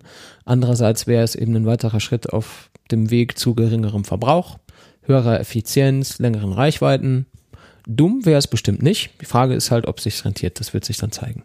Ja, Ja, wir haben noch ein Thema zum Abschluss, wenn du noch kannst. ja. Wir haben nämlich jetzt kürzlich mitbekommen, da fahren zwei Herrschaften mit einem Zero-Motorrad von Berlin nach Marrakesch. krass. 4000 Kilometer mit einem Elektromotorrad auf dem Weg zur Klimakonferenz in Marrakesch. Verrückte Idee. Ich hätte jetzt beinahe den Christian da in Ja. Verdacht gehabt. Ich, ich würde mich ja nicht wundern, wenn der nicht jetzt irgendwie auch unterwegs ist, fährt mit denen zusammen, mit seinem Ladekabel um den Hals und die, die äh, Reisekoffer voller Ladeequipment für unterwegs, für alle möglichen Gegebenheiten. Ja, könnte ich mir gut vorstellen. Na, jedenfalls sind das wohl die Herren Ehlers und Krippner von Lichtblick und dem WWF. Die haben das jetzt die Tage getwittert, dass sie sich jetzt dann auf den Weg machen mit ihrer Zero nach Marrakesch zur UN-Klimakonferenz, Weltklimakonferenz. Ähm, Finde ich eine coole Idee. Die twittern da auch fleißig. Man kriegt immer wieder so ein bisschen hier mal ein Foto, da mal ein Foto und ein bisschen Info, wo sie gerade so sind. Und auf einem Foto habe ich gesehen, sie haben irgendwie Verbrennergesellschaft. Da ist so ein komischer VW-Bus mit dabei. Da steht Lichtblick drauf. Der sieht nicht sehr elektrisch aus. Aber gut, das ist ja auch, äh, ist ja auch völlig, völlig in Ordnung. Was ich halt krass finde, wie weit fährt die Zero? 100 Kilometer am Stück? Also wenn sie gut fährst, kann sie 200 Kilometer erreichen. 150 würde ich schon als gut schaffbar einschätzen. Okay. War aber mit zwei Leuten? Fahren die zu zweit auf einer? Lass die mal 120 Kilometer am Stück fahren können. Ja. Die, die müssen Es kommt jetzt drauf an, auch wo die fahren. Also fahren Ja, ja, die jetzt äh, natürlich. gemächlich, fahren die jetzt durch die Stadt, äh, ich sag mal mit, mit Geschwindigkeiten, die Ja, vielleicht in der Stadt eher gefahren werden, dann sind die 150 Kilometer auch zu zweit drin. Also gehe ich fest von aus. Wenn sie dort jetzt natürlich dann mit äh, jenseits der 80 fahren zu zweit, dann glaube ich es eher nicht. Dann sind 100 Kilometer bis 120 Kilometer schon viel. Ja, da geht einiges. Na, jedenfalls ähm, habe ich in meiner, in, in meinem jugendlichen Leichtsinn, habe ich die gleich angetwittert und habe gesagt, das finden wir eine total coole Idee, Blinder dass, Aktionismus. dass ihr sowas macht, der blinde Aktionismus, genau. Und dann, dann habe ich ihnen geschrieben, äh, wenn ihr hinterher mal drüber sprechen wollt, sind wir gerne mit dabei. Und die Kollegen von Lichtblick haben dann auch sehr schnell geantwortet, das finden sie eine gute Idee, machen sie gerne. Äh, wir freuen uns sehr freuen darauf, uns. das wird bestimmt eine geile Geschichte Jo. wenn äh, die beiden oder zumindest einer der beiden irgendwie die Zeit findet, mit uns mal eine Stunde drüber zu reden, wie sie das so erlebt haben, was sie da so gemacht haben. Äh, kann mir gut vorstellen, dass sie das vielen erzählen müssen. Aber den Clean Electric Podcast gibt's halt nur einmal. Da kann man ruhig mal dann mitmachen. Wir würden uns jedenfalls sehr freuen. An dieser Stelle viele Grüße von uns an euch da auf die Straße und eine gute Reise. Kommt Heile an. Kommt Teile an, wir verfolgen das über, äh, über Twitter, also ich vor allem über Twitter. Ich weiß gar nicht, wo ihr sonst noch so unterwegs seid. Jedenfalls schauen wir, wo ihr seid und was ihr macht. Wir, finden wir finden es wirklich eine coole Aktion und wir sind sehr gespannt, wie sich das am Ende ausgeht. 4000 Kilometer mit einem Motorrad, das man alle 150 laden muss, das ist natürlich auch, da muss man schon Bock haben. ja, aber umso besser. Das erinnert mich sehr an die Pilgrims mit ihrem E-Tuk-Tuk, die halt auch solche Dinge machen. Und die fahren Ich- nicht schneller als 50. Die fahren nicht schneller als 50, müssen trotzdem dauernd laden. Ja. Ja, ich find's großartig. Wir freuen uns sehr darauf, euch kennenzulernen und mit euch mal zu quatschen. Und äh, das wird auf jeden Fall eine coole Sendung. Mhm. In diesem Sinne würde ich sagen, machen wir diese Sendung dann zu. Alle Links und äh, Informationen zu Videos und was weiß ich, was wir jetzt alles hier erzählt haben in der letzten Stunde, gibt's natürlich in den Show Notes. Warum weinst du? In der letzten Stunde. Ach so, ja, ich Ja, weiß. das ist schon ein bisschen. bisschen Das habe ich jetzt so gesagt, Ja. das war, ja, lass mal 1,15 oder irgendwie sowas, werden es wahrscheinlich werden. Genau, das gibt's natürlich alles schön verlinkt in den Show Notes. Zum Abschluss äh, was ich jetzt die letzten zwei Episoden schon vergessen habe, der Marcel macht schon den Mund auf und hebt den Finger, dass ich es nicht wieder vergesse. Genau. Wir wollen äh, einen ganz herzlichen Dank aussprechen an unsere Flatter-Spender, die uns äh, hier und da geflattert haben. Manche mit, äh, mit nicht ganz unbeträchtlichen Summen einmalig, andere mit Abos, von, äh, von denen halt jeden Monat ein Betrag hier bei uns eintröpfelt. Da sind wir sehr dankbar dafür. Wir freuen, Vielen Dank, genau. wir freuen uns sehr, dass ihr das macht. Das ist wirklich cool. Und äh, es gibt auch Anwendungsszenarien, was wir mit diesem Geld machen können. Äh, zum Beispiel bei Auphonic, unserer Post-Processing-Plattform, Credits kaufen, damit wir weiterhin gut klingen. Oder mal ein Päckchen vom guten Martha Mühle Glory Hallelujah Cappuccino. Das ist Genau. äh, mein Lieblingskaffee. Ich werde den verlinken, kann ich nur empfehlen. Martha Mühle, geiler Kaffee, müsst ihr kaufen. Ganz kleines Ding, aber wirklich großartig. Muss man promoten. Ja, ähm, ganz, ganz herzlichen Dank dafür. Das ist wirklich äh, sehr nett von euch, dass ihr uns da in der Hinsicht unterstützt. Ähm, ja, ansonsten darf uns gerne jeder antwittern oder an Facebooken oder auch Mail schreiben. Ihr habt heute gesehen, wenn wir eine Mail bekommen, dann äh, reagier reagieren wir auch gerne darauf. Und äh, jetzt hat sich das angeboten, gleich drüber zu sprechen, über die E-Mail von, wir nennen ihn mal Steffen. Und äh, ja, das äh, wäre, glaube ich, das, was wir dazu zu sagen haben. Und dann haben wir uns gedacht, wenn wir von euch Dinge bekommen, dann können wir euch ja auch Dinge geben. Und zwar äh, haben wir überlegt, wir könnten ein paar Aufkleber, äh, Aufkleber verlosen. Wir haben so kleine runde Clean Electric Aufkleber, so mit Logo und Schriftzug. Und äh, die sind eigentlich ganz nice. Meine Arbeitskollegen mögen die gerne. Und äh, der, der Jakob hat ja auch einen auf dem Handy und einen auf der Zoe und der Marcel hat hier einen auf seinem Tablet. Und die sind eigentlich überall, aber auch äh, nur bei den Leuten, die wir kennen. Jetzt wollen wir die verteilen, auch an die Leute, die wir nicht kennen. Nicht persönlich. Und äh, deswegen machen wir das so. Schickt uns eine Facebook-Nachricht oder schickt uns eine Twitter-DM oder schreibt uns eine Mail oder ja, anrufen könnt ihr ja nicht. Das würde auch wahrscheinlich nerven. Jedenfalls meldet euch irgendwie und sagt uns Bescheid, dass wir gerne einen Aufkleber hätte, äh, dass ihr gerne einen Aufkleber hättet. Und ich sag mal, so die ersten zehn, die geben uns ihre Adresse und wir schicken ihnen einen Brief mit dem Kleber. Genau. Machen So wir. einfach ist das. So einfach. Einfach melden. Und dann gibt's einen Clean Electric Aufkleber. Ziemlich unique. Es gibt insgesamt, keine Ahnung, wie viele haben wir? 50, 100? 50 waren's. 50 Stück. Guck mal, da ist man jetzt äh, relativ gut dabei in einer sehr elitären Gesellschaft der Aufkleberinhaber.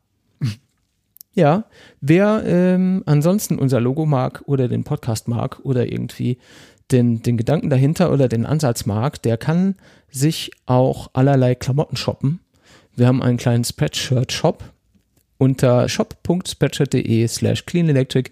Da gibt's vom T-Shirt übers Poloshirt bis hin zum Kapuzenpulli so ziemlich alles. Die Tasse ist nicht so geil, die haben wir auch in schöner. Wer eine Tasse möchte mit einem äh, mit einem cooleren Logo über die ganze Taste hinweg, der kann mir auch eine Nachricht schreiben. Die würden wir woanders bestellen für euch. Aber bei Spreadshirt gibt's die leider nicht. Da kann man nur auf jede Seite ein Logo machen. Da ist das nicht so nice. Aber die anderen Sachen sind wirklich schön. Gibt's in allen Farben, die man sich jetzt irgendwie vorstellt. Wer jetzt ein lila T-Shirt mit unserem hellblauen Logo haben möchte, ja gut.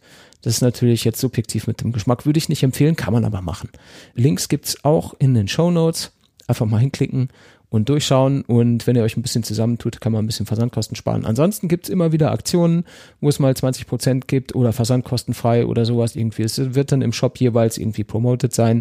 Da klickt man dann drauf, sucht sich aus, was man gerne hätte. Und dann sieht man nice aus. Ja, Hast du noch was, Marcel? ich habe nichts mehr weiter. Du hast jetzt am Mikro vorbeigesprochen. Wolltest du das? Ich habe nichts mehr weiter. Jetzt haben wir dich gehört. ja, gut. Dann sagen wir ganz herzlichen Dank für die Aufmerksamkeit Vielen Dank. und bis zum nächsten Mal. Bis zum nächsten Mal. Ciao. Tschüss.